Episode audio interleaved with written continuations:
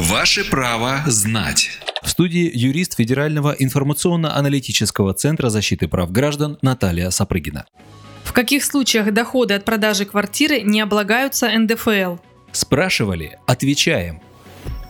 Существует понятие минимального срока владения имуществом, по истечении которого НДФЛ не начисляется. То есть, если квартира или другая недвижимость находится в вашей собственности дольше минимального срока, вы не должны платить налог при ее продаже. Для недвижимости установлено два минимальных срока. Это 3 года и 5 лет. Срок зависит от того, когда и как была получена недвижимость. Итак, трехлетний срок владения применяется, если Первое. Недвижимость была куплена до 1 января 2016 года. Второе. Квартира или другая недвижимость – это наследство или подарок от близких родственников.